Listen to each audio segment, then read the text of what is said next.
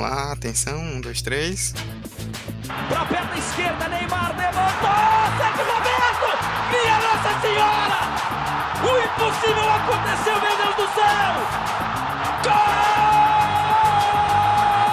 Fernando cruzou pra Paulinho, entrou na área. Vai fazendo o domínio da bola, fez. Botou no terreno, parou, prendeu, driblou o back, rolou pra trás. O Hernani, por Enis, emendou, guardou, é campeão! Pirlo, Pirlo, ancora Pirlo di tetto, tiro, gol! O James Milner na linha de fundo, cruzou na segunda trave. Olha o gol do Lovren! Gol! Que é sua, Tafarel! Partiu, bateu, acabou! Acabou! Acabou! É tetra! É tetra! 45 de acréscimo. Qual é, rapaziada? Muito bom dia, boa tarde, boa noite, boa madrugada para você que nos ouve pela internet. No Aro 45 de Acréscimo, em sua quadragésima edição, chegamos ao número 40. Vida longa aí ao 45 e hoje com um tema muito legal. A gente vai falar da Série C. Acabou no último fim de semana, né? A gente está gravando na terça, 27 de agosto. Acabou no, no último domingo, dia 25, a fase de grupos da Série C. Já temos os rebaixados, já temos os classificados às quartas de final e os semifinalistas sobem para a Série B. Então estamos muito perto de conhecermos os quatro times que vão para a Série B em 2020. Então a partir de agora tem muita emoção na Série C, mais do que a gente já teve, e vamos falar sobre isso a partir de agora. Eu sou Eduardo Costa e hoje eu estou com Fabrício Santos. Opa, salve, salve galera. Hector Souza, nosso editor, que participa novamente dessa edição. E aí, galera, tô aqui torcendo próximo ano assistir Confiança e Vasco aqui no Batistão. Provocou, hein? E Vitor Santos. Fala, pessoal. Bom, antes da gente partir para valer para o debate, é importante a gente explicar o formato da Série C, porque ele não é como vocês conhecem o das séries A e B, por exemplo. A Série C também tem 20 times, assim como as séries A e B, mas são divididas em dois grupos de 10 equipes, separados pela regionalização, né? Até para facilitar a questão de viagem, custo e tudo mais. Esse ano, por exemplo, nós tivemos 10 nordestinos, então o grupo A teve os 10 times do Nordeste e o grupo B teve os 10 times das outras regiões, Sul, Sudeste, Centro-Oeste e Norte. Todos enfrentam todos de cada grupo, em turno e retorno, então 18 jogos, 9 por turno. Os quatro primeiros de cada grupo vão para as quartas de final e os dois últimos de cada grupo são rebaixados para a Série D. E aí, nas quartas de final, rola o cruzamento. O primeiro do grupo A enfrenta o quarto do grupo B, o segundo contra o terceiro do outro grupo e assim por diante. E os semifinalistas sobem para a Série B. Então, chegando nas quartas, basta você furar um único mata-mata que você já sobe para a segunda divisão. Por isso que agora vão começar as quartas e vai ser caos total, porque agora é valendo acesso mesmo.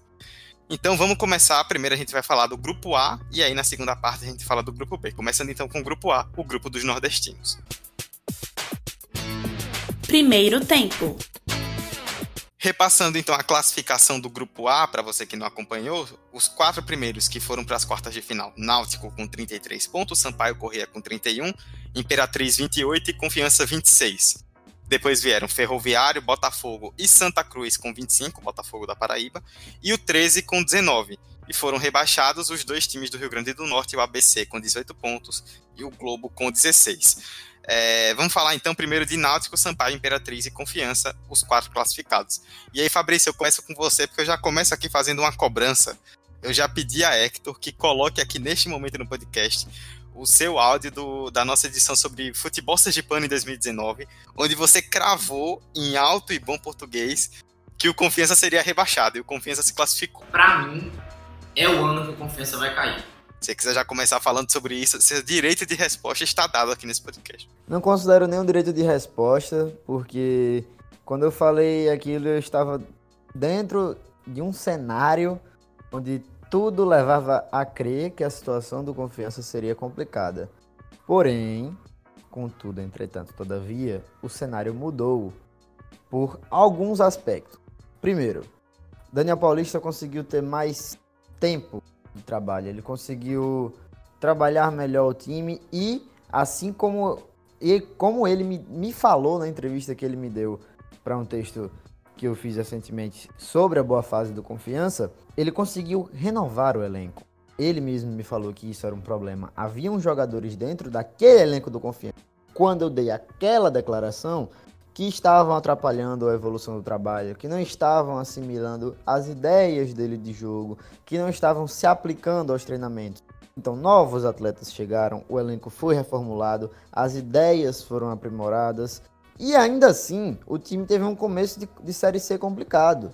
Né? Não foi de uma hora para outra. Precisaram certas peças chegarem durante a competição e outras peças evoluírem durante a mesma para que o Confiança tenha tido o resultado que teve agora, inclusive com um final de Série C um pouco conturbado, né? Teve um início ruim e um final mais ou menos, e ali com um meio de grande destaque, com muitas vitórias.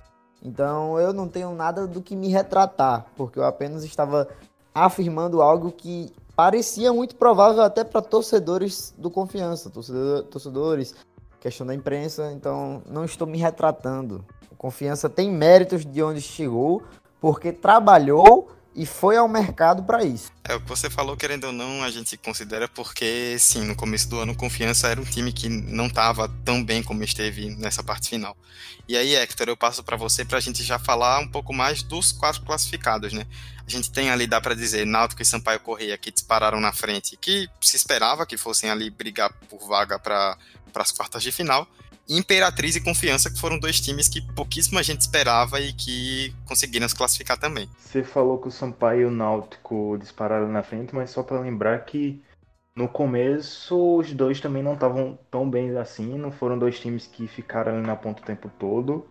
Chegou momentos que a torcida do Náutico achava, e torcidas conflitantes, achavam que o Náutico nem ia para para a segunda fase esse ano. Né? É como diz aquele podcast maravilhoso chamado Baiano de 2, Deus não está na Série C. E aí a gente teve uma inversão de coisas aí nessa Série C do primeiro para o segundo turno, né? Porque os quatro times que se classificaram não estavam assim no primeiro turno tão bem, a não ser Imperatriz que já estava por lá por cima, e os times que estavam lá em cima começaram a cair. O Ferroviário mesmo passou o tempo todo lá liderando.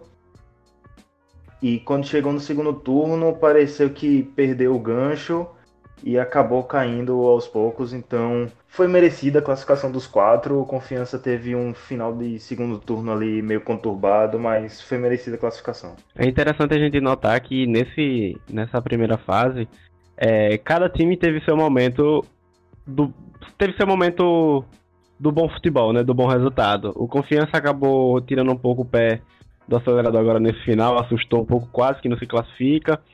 O Náutico, como o Hector falou, é, começou mal, mas depois conseguiu fazer do, do seu estádio é, a volta agora dos aflitos definitivo é, um bom lugar para jogar e mesmo não jogando bom futebol conseguiu o resultado o Náutico não tem esses elencos todos não tem esse futebol todo mas consegue o resultado é efetivo e o Sampaio Corrêa também. Teve jogos que o Sampaio Corrêa foi muito mal. No último jogo mesmo, contra o, o Imperatriz, é, o time pouco, pouquíssimo ameaçou, jogando dentro de casa. Só de olhar os melhores momentos, você consegue ver que o Sampaio pouco ameaçou. Então, é, eu acho que foi um, um, um momento que. Um, perdão, eu acho que foi um, uma fase que quando um time havia mal, o outro que estava lá no topo concorrendo à vaga da classificação deveria aproveitar. E esses que se classificaram aproveitaram. O Confiança aproveitou nessa, nessa última rodada, no segundo tempo, uma organização ótima do, do Daniel Paulista, montou bem o time para o segundo tempo e acabou conseguindo o empate da classificação. Então foi bem apertado, mas é, merecidos que classificaram porque souberam aproveitar o momento mesmo é, vacilando em outros, outras rodadas. É exatamente isso que eu queria falar, que é sobre a questão de quem aproveitou. Né? O Confiança chegou a ser líder da, do grupo da Série C, chegou a estar numa crescente muito boa. O Sampaio e o Náutico, em um certo momento, depois que eles se recuperaram, passaram a variar ali, né? Sempre um disputando com o outro quem seria o líder. E o Imperatriz, como o Hector mencionou, também sempre muito constante. Né? A gente esperava talvez que o Sampaio em si fosse mais constante e o Confiança também, quando chegou ali no topo, não fosse sair mais. Mas é isso, os times vacilaram muito no geral, até porque o nível dessa Série C deu uma caída em relação a anos anteriores. Então, a classificação foi merecida porque foi quem soube aproveitar. Mas até na rodada final, onde o confiança em si podia ter tido uma vida mais tranquila, Na verdade, o Confiança podia ter garantido a classificação duas rodadas antes, né? O time empatou, perdeu, por pouco não perde o jogo decisivo, então, assim, foi uma Série C de um nível técnico um pouco baixo. Quem passou mereceu, mas teve muito essa questão do vacilo aqui, vacilo ali, perca de ponto, não aproveitar oportunidades. Mas no final das contas, foram esses que erraram menos. Exato, vocês citaram aí bastante essa questão de fases, né? Eu separei até alguns números para exemplificar isso. É o Náutico, ele nas últimas sete rodadas venceu seis jogos. Só teve duas derrotas no segundo turno, ou seja, ali no, como é que tu falou, né? Do meio para o final foi que o Náutico engrenou de vez e assumiu a liderança. É, já o Sampaio, ele teve ali no primeiro turno, entre a sexta e a nona rodada, é, três derrotas em quatro jogos, mas logo no começo do segundo turno, na, a partir da décima primeira, emendou cinco vitórias seguidas. E daí ele conseguiu uma gordura. O Imperatriz, ele da segunda até a sexta rodada, ali no começo, ficou cinco jogos sem ganhar, mas nos últimos dez jogos ele só perdeu dois, com seis vitórias. Conseguiu também uma pontuação importante. E o Confiança, que vocês já destacaram bem, uma vitória nos primeiros cinco jogos, só que ali no meio, né, entre é, nas rodadas 8, 9, 11, 12 e 13, conseguiu 5 vitórias né, em 7 jogos. Em compensação, no final, só fez 2 pontos dos últimos 15, mas foi o suficiente para poder gastar essa gordura que já tinha acumulado. E aí também, Hector, você citou isso na sua fala, então eu volto para você. É, muita gente não esperava o Náutico, que o Náutico não fez um começo tão bom. Quem fez um começo muito bom foi o Ferroviário. E aí é a partir do Ferroviário que a gente pode puxar para três times que podemos considerar como decepções. O Ferroviário, por ter começado tão bem e ter despencado do meio para frente, e o Santa Cruz e o Botafogo, times que se esperavam bastante já desde o começo da Série C e que foram muito inconstantes e acabaram não conseguindo essa vaga. E, os três são casos bem específicos cada um tem um caso de decepção diferente. O Ferroviário começou, subiu ano passado, foi campeão da Série D, e aí ninguém esperava nada excelente desse ano do Ferroviário, esperava que fizesse essa pontuação para não voltar para a Série D. Só que aí teve um começo avassalador, ficou lá na liderança boa parte do campeonato, e aí no final começou a cair, foi que todo mundo entendeu, realmente só estava fazendo os pontos para não cair. Então, foi uma decepção não pelo que se esperava dele, mas pelo que ele fez no começo e deixou de fazer depois. O Santa Cruz é por ser o Santa Cruz, né? É um, talvez seja o maior nome desse grupo da série da série C, junto do Náutico, um clube é, tradicional, vamos dizer assim. Então sempre se espera muita coisa dele e acabou no sufoco, ainda levou uma goleada do Náutico na última rodada Sendo que se tivesse ganho, tirava confiança, né? Se classificava em quarto. E o Botafogo, porque tá aí todo ano batendo na trave e fez ano passado uma campanha excelente também. E mas é o Botafogo, né? Eu vou discordar um pouco de Hector quando ele fala do Ferroviário, porque é, essa queda deles passa muito pela, pela saída do Marcelo Vilar, né, pro São Caetano, recebeu uma proposta financeiramente melhor e foi para lá. E aí, eles me têm a brilhante decisão de trazer Leandro Campos. Leandro Campos, que foi péssimo aqui no Sergipe esse ano, foi péssimo no Altos do Piauí. Então, se você quer subir para a Série B, tá sendo líder, seu treinador sai, você no mínimo tenta conservar as ideias. Você não vai atrás de um cara que é defensivo e tá jogando mal.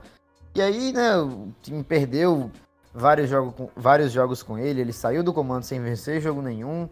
Teve a queda do Cariús, né, que era o, o artilheiro do time, um, dos artilheiros do Brasil. E aí o time no final ali contra o Confiança parecia que ia reagir, parecia que ia conseguir a vaga e não conseguiu. O Santa é realmente, como, como o Hector falou, é o Santa Cruz, o time trocou de treinador dentro da competição, saiu jogador, entrou jogador, um planejamento pífio para a competição. E por, só, não, só chegou na última rodada com chances porque os outros times vacilaram, porque a parte dele ele fez em pouquíssimos momentos. Talvez um dos piores campeonatos da Série C dos últimos anos do, do Santa Cruz. Com certeza, com certeza.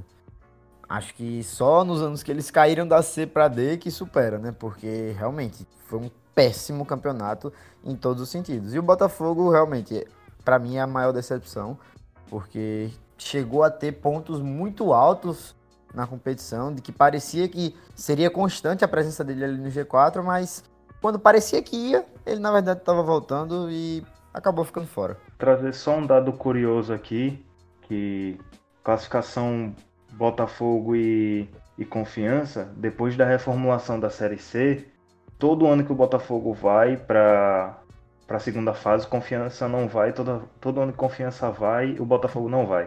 Só deixando aqui essa coincidência a respeito do que vocês falaram, né, eu conversava até com alguns amigos pernambucanos pedindo mais informações até sobre Náutico e Santa Cruz para poder conversar, inclusive mandar um abraço aqui para o Will que me passou muita coisa interessante. E é algo que eles comentam bastante lá, né, que parecia que ia para frente quando o Milton Mendes foi contratado, ele chegou, é, o time conseguiu ali uma sequência importante de resultados, mas pesou muito a falta de elenco, a o time se apoiou muito em três destaques principais, né? O goleiro Anderson, o Charles e o Pipico, que sempre fazendo muito gol, mas bateu a dificuldade no elenco e também tem a questão da diretoria, né? Um time que tem uma bagunça institucional, digamos assim, bem forte, é um time que precisa ainda se organizar em muitas vertentes ali é, internas e isso acaba pesando direto ou indiretamente no elenco e, consequentemente, dentro de campo, né? Algumas decisões erradas do Milton Mendes também. Isso tudo pesou. E o Botafogo, até pelo que apresentou no começo, a gente fez um podcast mais atrás sobre a Copa do Nordeste. O Botafogo foi muito bem na Copa do Nordeste. A gente esperava, acho que, muita coisa do Botafogo e por isso talvez a decepção, porque era um elenco parecido com o que tinha e que parecia que poderia mostrar mais durante a Série C e acabou ficando pelo caminho. Seria Botafogo um time pipoqueiro? Só deixo isso aqui. Tem coisas que só acontecem com o Botafogo, né? Não disse qual. Interessante que esse ano não rolou a ajudinha, né, entre Santa Cruz e Náutico, clubes historicamente conhecido por, conhecidos por sempre se ajudar em Pernambuco, tanto em questões burocráticas quanto dentro de campo. E na hora do vamos ver, mesmo o Náutico com um time misto, passou o carro e não quis nem saber. Ah, pelo contrário, né? Acho que o Náutico cansou de ajudar, falou: quer saber, já ajudei tanto Santa Cruz, agora vou meter o cacete aqui. Foi ter três fora o baile. Tinha até muito torcedor de Santa Cruz criticando né, a diretoria, porque o, rolou a divisão do prêmio da Copa do Brasil quando os dois se enfrentaram, e aí agora o Náutico eliminou o Santa Cruz. Agora, para a gente falar dos rebaixados, né, foram os dois do Rio Grande do Norte, ABC e Globo. E se a gente parar para pensar, né, Fabrício, em 2007 a gente viu um time do Rio Grande do Norte na Série A. Em 2014 a gente viu dois times do Rio Grande do Norte nas oitavas de final da Copa do Brasil. E agora como a América não conseguiu subir, né, todos os times do Rio Grande do Norte em competição nacional vão jogar a Série D. Realmente, só pra gente destacar mesmo, é o futebol potiguar entrando no buraco, né, em 2020. É, e na verdade não todos, né? O Globo vai jogar e o ABC também, mas o América ele não joga a Série D ano que vem. Ele tá na mesma situação do Sergipe, ele não conseguiu a vaga pelo estadual e ano que vem ele não terá série. Então, é um buraco ainda maior visto que a gente tem todas as três primeiras divisões com 20 times e a Série D com 64 times. Então nem sempre o melhor time passa e vai ser muito complicado para eles. E aquela coisa, não foi uma campanha da gente pensar, poxa, mas eles estavam tão bem e aí tal coisa aconteceu. Não, foram times que não corresponderam. No máximo, talvez, pelo menos eu, eu não esperava uma queda tão brusca do Globo, né? Era um time que não era tão consistente, aparecia mais na parte de baixo do que na parte de cima, né? Porque na Série D, durante ela, rola essa gangorra, né? Do time que tá no, no rebaixamento, de repente já tá no G4. É, o ABC e o 13, que conseguiu escapar, eram times que conseguiam, em certos momentos, ter uma reaçãozinha mas aparentava que seria eles os rebaixados, o 13 e o ABC. O Globo foi ruim, né? Não, não foi uma parada boa. Mas chegou no final, parou de corresponder, parou de conseguir conquistar pontos, principalmente dentro de casa, que era o local onde eles normalmente tinham resultados melhores. E infelizmente o futebol potiguar vai se encontrar na quarta divisão. Né? Complicado. Massa pro 13, que acabou ficando, né? Um time que já passou por tantos problemas no futebol e problemas jurídicos e problemas dentro da própria diretoria, conseguiu ficar e conseguiu impedir que o Botafogo é, passasse de fase. Mas muito triste para a parte do Potiguar. Não, eu só ia comentar que é interessante que da mesma forma que no G4 aconteceu essa disputa do quem aproveita as falhas do outro, lá embaixo, no final do campeonato agora, o 13 deu um, uma reação inesperada e o ABC permaneceu o ABC de todo o campeonato. Era um time que é, conseguia umas vitórias, mas não nada que superasse os outros. E aí, nada que superasse, no caso, seus concorrentes lá de baixo, no caso que é exclusivamente 13, porque a diferença para o Santa já foi muito diferente, né? É, ficou apenas um ponto, 13, é, na oitava colocação, então é, acho que o ABC faltou um pouquinho mais aproveitar. Conseguiu ganhar do Ferroviário lá no Ceará, teve bons resultados, mas faltou consistência. Faltou consistência e evolução durante o trabalho, assim como outros times é, tiveram mudanças e evolução durante o campeonato, acho que faltou isso mais nesse no ABC, enquanto o Globo estava numa situação mais crítica, até pelo próprio elenco, que eu acho que é um pouco mais fragilizado e não soube é, gerenciar durante o campeonato. E aí foram.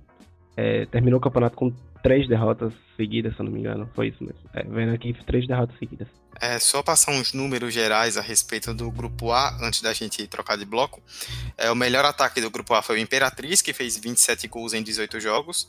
A melhor defesa foi a do Náutico, que sofreu 18 gols. Pior os piores ataques, na verdade, né, foram de ABC e Globo, que fizeram 19 gols, os dois rebaixados. E as piores defesas, além do Globo, que foi rebaixado, o Santa Cruz e o 13, que sofreram 27 gols em 18 jogos. É, dos quatro times que se classificaram, Náutico, Sampaio, Imperatriz e Confiança, o Imperatriz vai para o seu primeiro mata-mata desse é, pela Série C em 2019, a Série C que tem esse formato desde 2012. É a primeira vez que o Imperatriz está nesse formato na Série C e já vai disputar mata-mata. O Náutico disputou uma vez no ano passado, foi eliminado. O Sampaio Correia já tem dois mata-matas, nos quais se classificou para a Série B em ambos. E o Confiança também tem dois mata-matas, mas não conseguiu se classificar em nenhum deles, vai para a sua terceira tentativa. É isso, a gente falou bastante do grupo A nessa primeira parte, e agora a gente troca para falar do grupo B, um grupo que foi muito equilibrado na pontuação, que teve três gaúchos liderando, Paysandu eliminando o Remo, tudo isso a gente vai falar agora nessa segunda parte. Segundo tempo. Segundo tempo, para a gente falar agora do grupo B, que eu citei lá no começo, né, o grupo dos times das regiões Sul, Sudeste, Centro-Oeste e Norte. Repassando rapidamente aqui a classificação, é, se classificaram para as quartas de final. Ipiranga, Juventude, São José, três gaúchas nas, nas três primeiras posições. E o Paysandu, curiosamente, todo mundo mesma pontuação. Os quatro fizeram 28 pontos. Logo atrás vieram Remo com 27, mais uma vez o Remo fora, e o Volta Redonda com 25. Depois Tombense 23, Boa Esporte 20 e os dois rebaixados, Luverdense com 13 e Atlético Acreano com 11. Vamos começar então, Vitor. A gente falando do grupo B, é bom destacar o que eu citei agora nesse primeiro comentário. Os três gaúchos, né? Os três times do Rio Grande do Sul liderando a competição pelo grupo B, né? Obviamente, Piranga, Juventude e São José. Em um grupo tão equilibrado, decidido nos detalhes, a gente viu os três times do Rio Grande do Sul dominando aí o cenário na classificação. E de surpresa, eu acho que gostaria de pontuar o São José, porque desses times, acho que estreando, né? Na Série C, uma ótima campanha e um ataque poderosíssimo. Encerrou o campeonato num, num ótimo jogo contra o Volta Redonda, 4 a 2 e enquanto que o Ipiranga e a Juventude e os outros gaúchos é, disputaram é, um contra o outro, e aí acabou levando a melhor Ipiranga. E, e que campanha vem fazendo esses times gaúchos. É, é interessante também a gente pontuar que foi um esse, esse grupo B foi um grupo mais acirrado lá em cima, enquanto no grupo A a gente viu um Náutico e um Sampaio que conseguiu se distanciar mais, esse aqui foi até a última rodada, ninguém sabia quem pegava quem e passou os quatro com 28 pontos. Então foi, foi no detalhe, esse, esse grupo B foi muito disputado, os, os gaúchos se deram melhor, é, apresentaram um, uma estabilidade melhor durante todo o campeonato e conseguiu conseguiu a, a classificação. E mais uma vez eu quero destacar esse ataque do São José que, que tende a dar trabalho ainda na fase de classificação com destaque pro na, na fase de mata-mata com destaque pro pro Luiz Eduardo que é artilheiro com 8 gols. E sendo que os outros 8 com 8 gols eram do Globo e do 13, que já saíram. Então ele pode subir mais ainda na artilharia.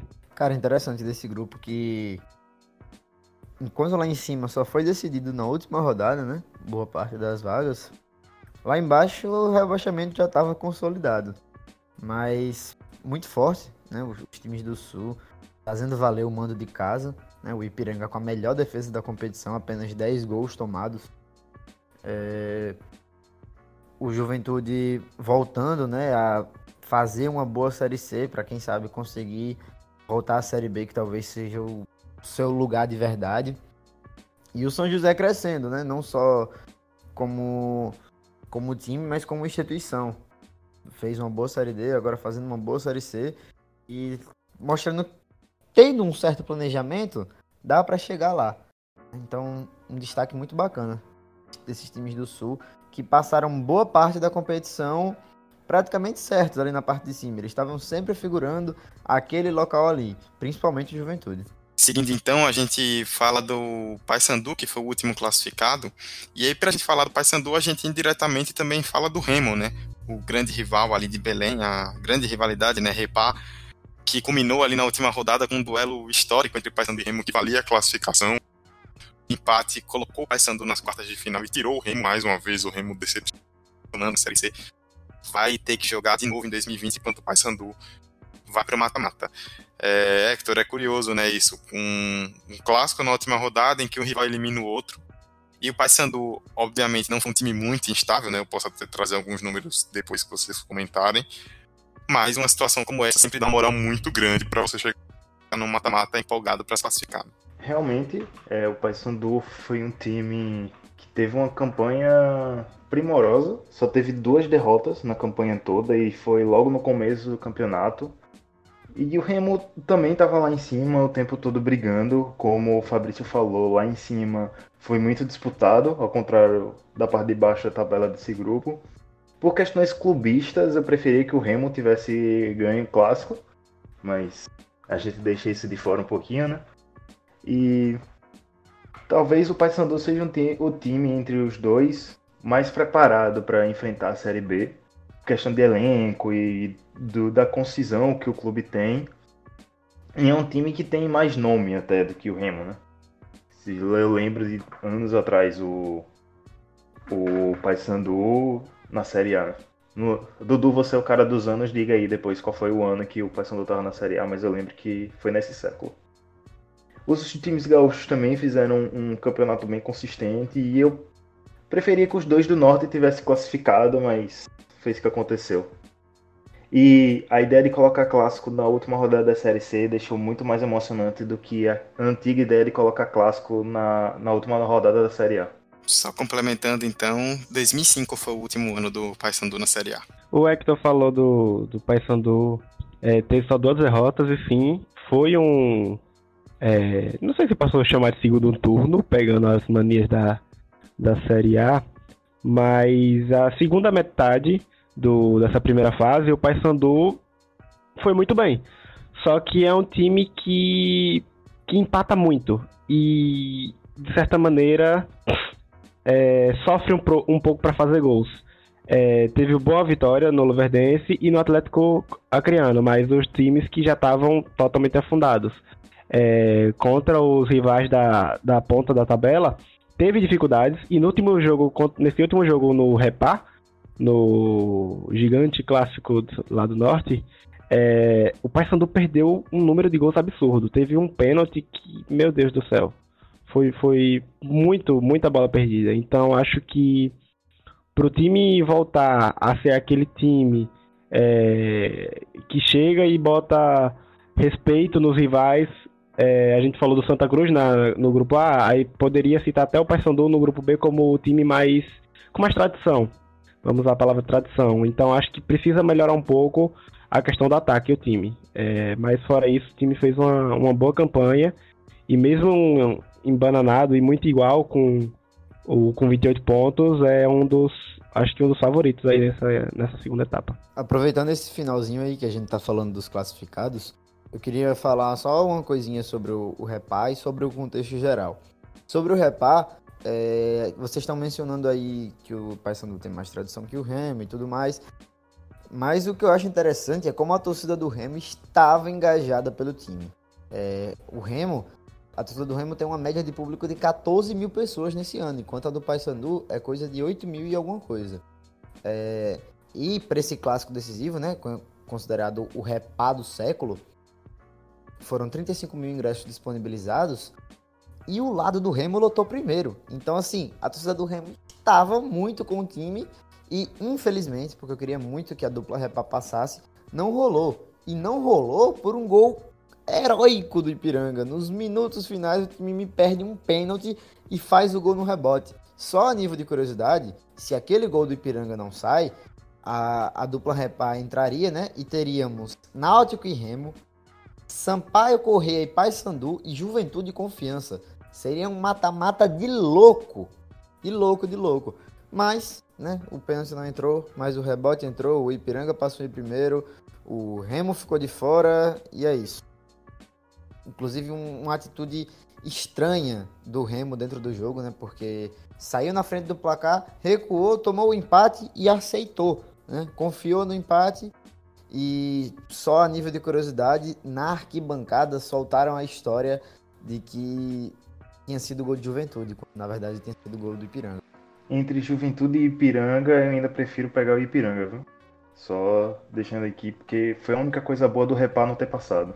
Sim, exatamente. É, é um confronto menos pesado. Essa história que Fabrício comentou do, do gol foi maravilhosa, né? Soltaram uma fake news no final do jogo que, na arquibancada, que o Juventude tinha empatado o jogo, a torcida do Remo começou a comemorar.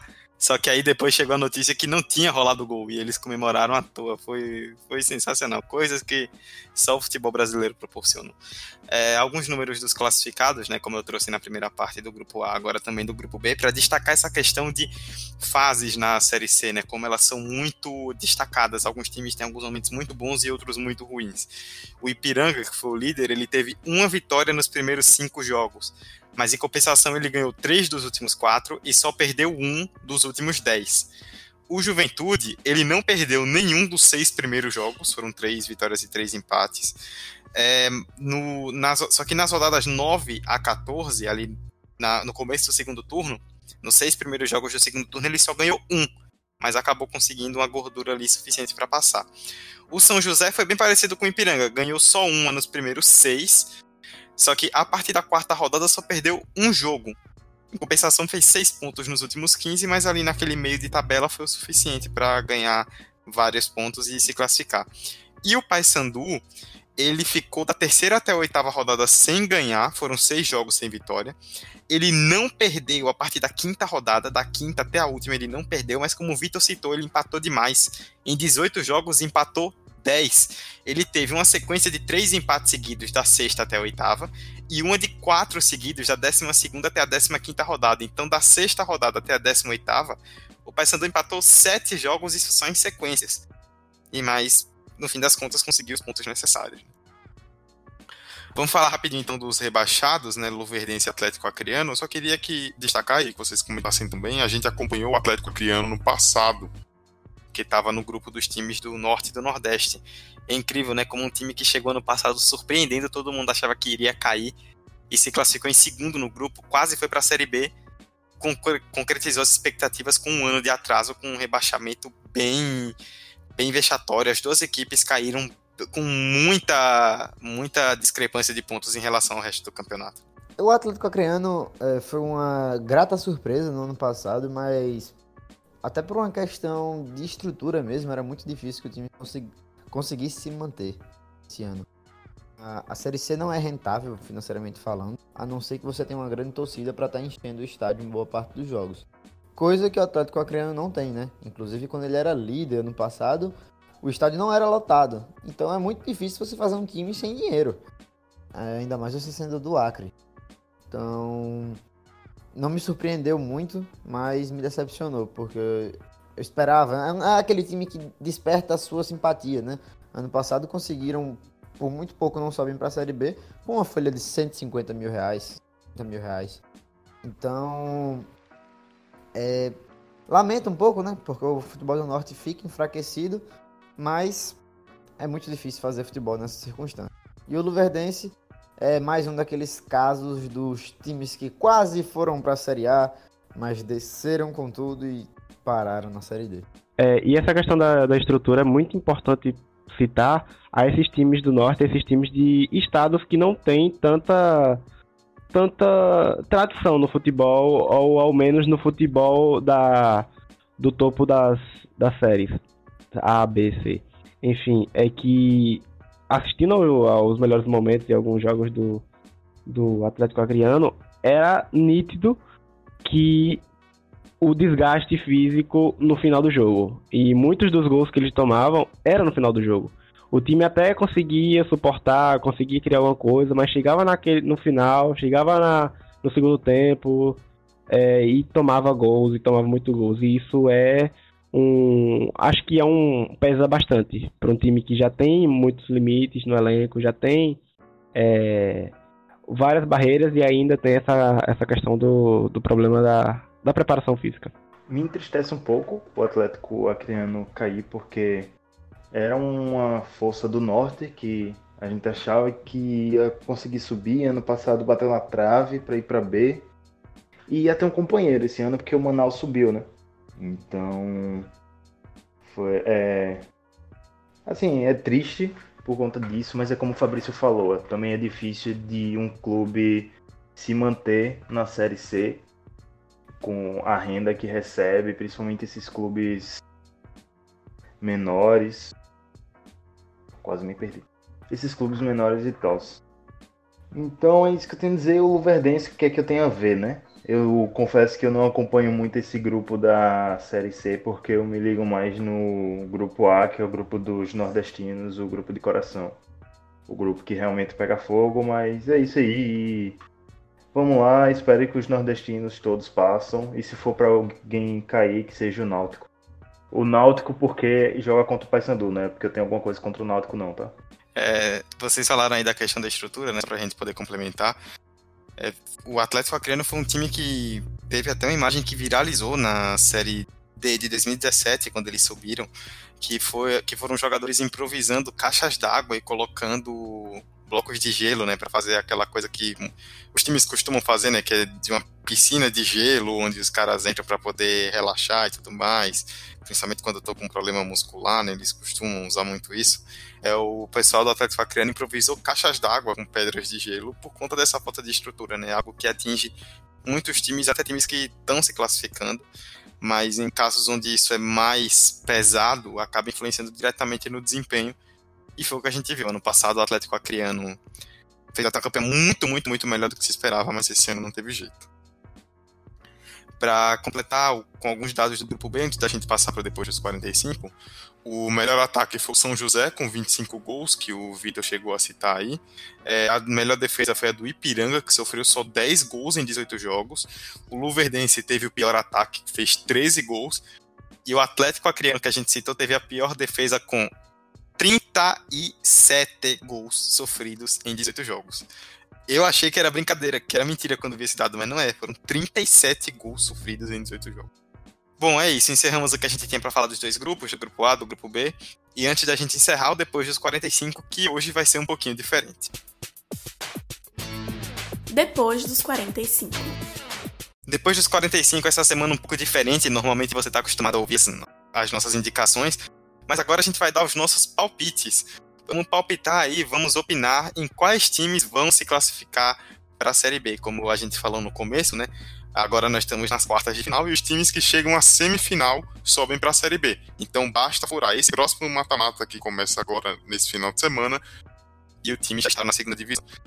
Eu vou colocar por ordem cronológica dos mata-matas, né, os que vão acontecer primeiro no calendário, a CBF já divulgou a tabela. E vou pela mesma ordem que eu fiz aí da introdução com vocês, Fabrício, Hector e Vitor. Vamos começar então com o mata-mata do nosso time daqui de Sergipe, né? O Confiança que enfrenta o Ipiranga de Erechim. O primeiro jogo vai ser agora no sábado, dia 31 de agosto, aqui em Aracaju, e o segundo jogo no outro sábado, dia 7 de setembro, lá em Erechim, no Rio Grande do Sul. E aí, quem é que se classifica? Esse confronto vai passar muito pela primeira partida. Né? O Confiança, nas últimas duas chances que ele teve de subir, empatou contra o Londrina e perdeu para o São Bento. Então acho que o time já está mais do que calejado e já sabe o que não deve fazer e o que deve fazer. Eu acho que confiança sobe, né? Como a gente mencionou, esse confronto podia ser confiança e juventude. O Ipiranga tem sim a melhor defesa, mas é um time muito mais caseiro do que versátil. Então eu acho que o Confiança consegue passar. O bom do jogo ter caído no sábado é porque Ipiranga ainda vai estar meio cansado, porque jogou no domingo, vai ter a viagem do sul até aqui, e o Confiança jogou mais perto de casa, então vai ter mais tempo para descansar. Porém, para não zicar, Ipiranga passa. Mentira, confiança passa, velho. Vamos, Ah, esse ano tá. tem que ir, esse ano tem que ir, velho. Você me assustou por um momento aí, viu? Só queria deixar aqui o pininho na minha zica reversa. Por mais que o Confiança tenha vacilado nas rodadas finais, é, o time já apresentou um bom futebol. O Daniel Paulista conseguiu organizar o time direitinho em alguns jogos é, contra o Ferroviário e contra o Botafogo. É, foram partidas que o time se mostrou preparado e mostrou uma evolução, então acredito que o Confiança vai conseguir sim a classificação. E o Ipiranga, mesmo sofrendo pouco go- poucos, eita, e o Ipiranga, mesmo sofrendo poucos gols, é, não, não, não vejo como um time preparado para passar de fase. É um time que, é, se eu não me engano, foi um dos times que mais perdeu dentro de casa, dos classificados. E então acho que o confiança passa. É, não vou dizer tranquilo para não zicar, mas que o time passa. É, Eu até, quando vi os confrontos, né, é, cheguei à conclusão de que esse jogo é o jogo mais aleatório dos, dos quatro mata-matas, né? Aquele que realmente não dá para prever absolutamente nada. É, e assim como pro Confiança foi bom pegar um time de menos tradição, teoricamente, no grupo, né? Foi até algo que eu ouvi no podcast do pessoal do Dragão de Aracaju, inclusive recomendo para quem quiser ouvir, que eles citaram, né? Que pro Ipiranga também fugiu do Náutico, fugiu do Sampaio Correia, fugiu do Imperatriz, que teria que ir para São Luís, e depois para Imperatriz, que é uma viagem bem longa, vai para Aracaju, que é um centro mais tranquilo de chegar. Então, para eles também não foi tão ruim assim. É completamente tiro no escuro. Eu acho que o Confiança passa porque tem experiência já de Série C, já de alguns anos de mata-mata, sabe o que, como o Fabrício falou, o que fazer e o que não fazer. Eu aposto que esse ano finalmente a Confiança vai quebrar essa barreira e vai voltar para a segunda divisão.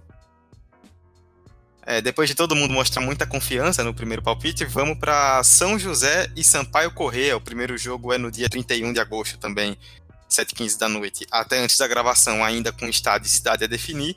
E o segundo jogo também, dia 7 de setembro, no Castelão, em São Luís. E aí, São José ou Sampaio? Mas tinha que ter o trocadilho da confiança, né, Dudu? Você não vale um real. Claro, claro, claro. Eu, infelizmente, aposto no São José. Não consigo ter confiança nesse Sampaio Correia, mas eu não consigo acreditar, acreditar tanto.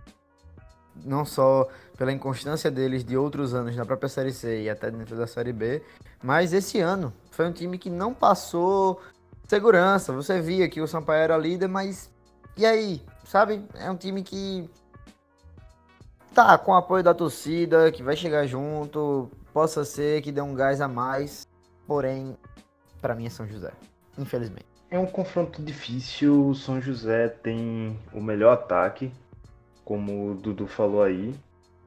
Mas o Sampaio Corrêa nos últimos anos vem, vem fazendo bons campeonatos e teve um bom segundo turno. Então fica pau a pau aí. Eu acho que dá empate no primeiro jogo, decide lá. Sampaio Corrêa fazendo um gol no finalzinho para se classificar. Bom, eu acredito na surpresa do Sul, na surpresa do São José. É, mostrou uma boa primeira fase, é, mostrou um ataque poderoso. Acredito que o time é, tem potencial para passar do Sampaio, mesmo o Sampaio com mais tradição, só que o Sampaio não é mais o Sampaio de outros anos. Então, acho que esses pontos é, é meio que uma soma dos pontos fracos e das da, da evolução negativa do, do time do Maranhão com, é, com, essa, com esse bom futebol da equipe do Sul. Pois é, né? Eu acho que o que vai definir esse jogo muito é a partida do Rio Grande do Sul. Porque o São José é um time muito discrepante, né? Dentro de casa, ele. Dos nove jogos, ele não perdeu nenhum. Ganhou seis e empatou três. Mas fora de casa, ele não ganhou nenhum. Empatou sete e perdeu dois. Então depende muito do. Eu, eu acredito que o Sampaio consegue fazer seu resultado em casa. E se o conseguir segurar o resultado é, lá no Rio Grande do Sul, vai ser muito difícil perder a vaga no segundo jogo. Eu aposto no Sampaio, até porque o São José, na parte final do campeonato, foi bem mal, é, só ganhou um jogo dos últimos cinco. Acredito que o Sampaio vai conseguir se classificar dessa vez. É, o terceiro jogo é tá, certamente mais pesado deles, Paysandu e Náutico. O primeiro jogo no dia 1 de setembro, em Belém, segundo jogo no dia 8, uma semana depois, dois domingos, jogo em Recife. E aí com vocês, quem é que se classifica? Vou de Náutico e pela regularidade deles dentro de casa. Né? Por mais que jogar lá no Pará seja uma tarefa complicada, toda a atmosfera que a torcida cria, mas eu vou de Náutico porque a volta para os aflitos fizeram muito bem a eles. E mesmo não sendo um elenco primoroso, assim como nenhum time na Série C é um elenco primoroso, eu confio no trabalho deles, eles estão muito constantes, chegaram bem nessa reta final e devem conseguir ultrapassar o empate ao Sandu. Eu acho que esse confronto vai ser decidido dependendo de qual estádio o Náutico jogar. Porque se o Náutico resolver jogar na Arena, na Arena Pernambuco, ou de Paysandu passa. Mas se o Náutico é, jogar no Arruda, o Náutico passa porque aquele campo é horrível e só o Náutico que treina lá que sabe jogar lá. É que tu falou Arruda, não é Aflitos, não? Eita peste, a pessoa do Pernambuco vai me matar. É Aflitos mesmo, Arruda é o do Santa Cruz, né? É, sim. Valeu Criando a correção. tretas com o público pernambucano. Foi mal. Mas Vitor é um cara inteligente, tá aí a correção. Bom, e vai ser nos aflitos que vai se classificar. Eu vou de Náutico e por mais que o Papão tenha uma forte tradição, um poder fator casa muito muito forte, mas eu acho que o Náutico apresenta a maior regularidade. Por mais que é, tenha cometido falhas, encerrou bem essa primeira fase e mostrou que com a volta do Aflitos, o time está mais confiante, a torcida está mais confiante, acho que o, o clima de confiança traz um, um certo, uma certa vantagem interessante ao Náutico. Náutico passa. Você vê que confiança é uma palavra que está sendo muito usada nesse podcast aqui, né? A contaminação pelo clima do confiança. E eu vou de Náutico também. É, o Paysandu teve uma campanha muito inconstante, né? Como eu falei, cheia de empates. O Náutico vem numa crescente muito boa de seis vitórias nos últimos sete jogos.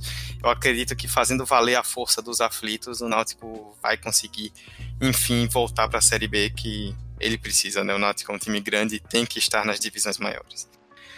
Para a gente encerrar, Imperatriz e Juventude vão ser os jogos das segundas-feiras, né? O primeiro jogo na segunda, dia 2, de setembro em Imperatriz, no Maranhão, e o segundo jogo no dia 9 em Caxias do Sul, no Rio Grande do Sul. E aí, qual o palpite de vocês para esse mata-mata? Juventude nem tem muito o que falar. Juventude, juventude, juventude.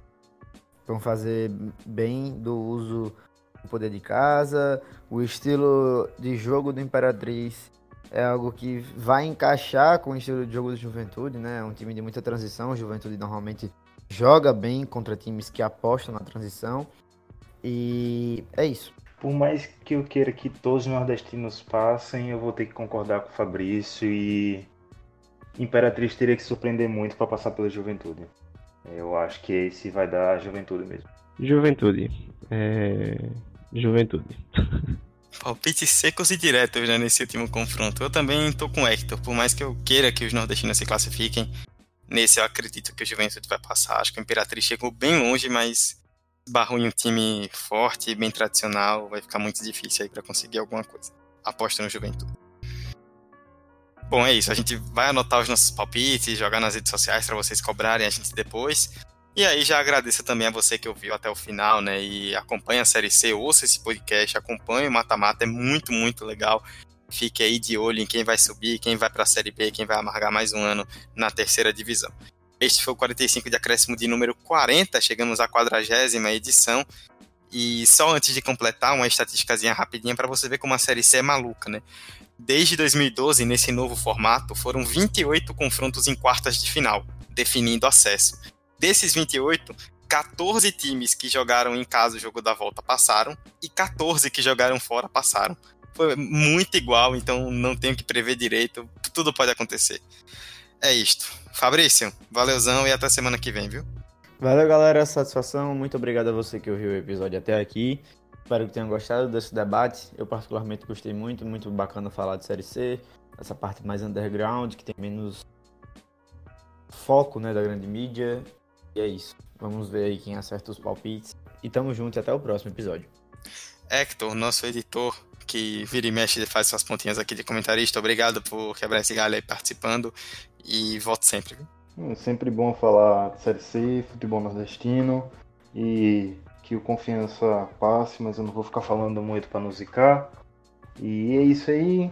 Em algum episódio breve a gente se encontra de novo por aqui. E ouçam o Highcast também, que eu tô lá sempre. A cada 15 dias, dias de segunda-feira estou lá e às vezes aqui no 45. Abraços, galera. Valeu. Vitor, valeuzão pela participação e até a próxima. Valeu, Dudu. Valeu, galera. Valeu, pessoal que ouviu até aqui. Continue ouvindo 45. E ótimo tema, ótimo debate. E Dali Nordeste nessa fase aí de classificação. E vamos ver como é que vai ser esses palpites aí, se ninguém zica, se ninguém.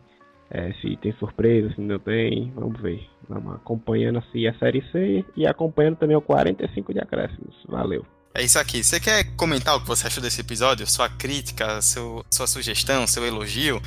Siga a gente nas redes sociais, 45 de acréscimo, tudo junto, no Instagram e no Twitter, o e-mail é 45deacréscimo.gmail.com. Entre em contato, mande o que você quiser mandar de forma respeitosa, a gente está aí ouvindo todo mundo e respondendo dentro do possível. É, acompanhe a Série C, mais uma vez, reforçando o convite, acompanhe o Mata-Mata, vai ser muito legal e promete muita emoção. É isso, muito obrigado a você que ouviu o 45 de acréscimo número 40 até o final e até semana que vem. Tchau, tchau.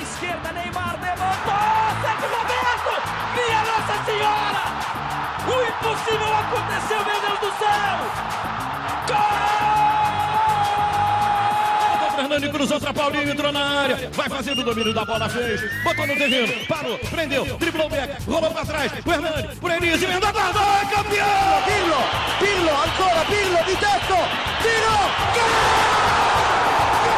O James Milner na linha de fundo, cruzou na segunda trave. Olha o gol do Lovren! Gol!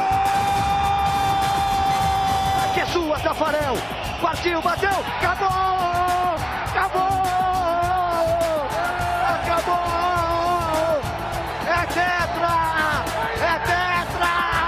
45 de acréscimo. Você pode fechar a porta por gentileza ou eu vou ter que. Sim, cala sua boca, fecha a merda da porta aí que eu tô gravando. Te amo, viu?